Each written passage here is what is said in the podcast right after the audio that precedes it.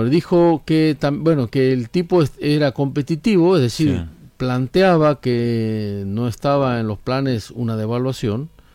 Eh, también planteaba que la economía eh, creció, dijo que fue de las que más creció el año pasado, fue la que más creció el año pasado y está siendo de las que más crece este año. De hecho, la actividad económica eh, está sólida, la tasa de desempleo viene bajando como consecuencia de esa actividad económica. Y crece el, empleo genuino.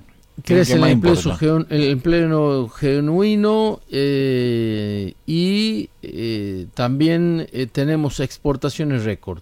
Es decir, que detrás del escenario que tenemos, que es complicado, porque es complicado no solamente en la Argentina, sino en todo el mundo, después de la pandemia de la cual todavía no hemos salido oficialmente. En Inglaterra se llevó puesto el primer ministro. Así es. Macron cada vez está más preocupado. Así es. Estados Unidos ya le permitió a Venezuela venderle petróleo a Europa, que estaba totalmente vedado. Y, los países de Europa en plena ola de calor no tienen ni para prender los aires ni para prender ventiladores. Están en una crisis este, bastante complicada.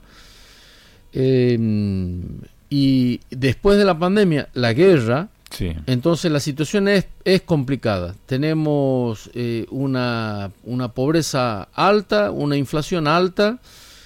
La situación es bastante complicada como para además traer eh, y agitar estos, estos vientos de, de, de, evaluación, de más inestabilidad, de nerviosismo de los mercados, de, remarcaciones eh, injustificadas de acopio, de no entrega de, de mercancías o de, o de, herramientas o de insumos, eh, generando esta, este estrés económico y, esta, y este ambiente de, de crisis eh, irreal que este, no existe, porque los fundamentos de la economía están, a pesar de la situación complicada, están sólidos. es decir, no hay, no hay ninguna necesidad de este, esta remarcación sin sentido, injustificada, ni de la no entrega de, de, mercaderías especulando a ver cuánto va a venir o a ver si te puedo cobrar más de acuerdo a cómo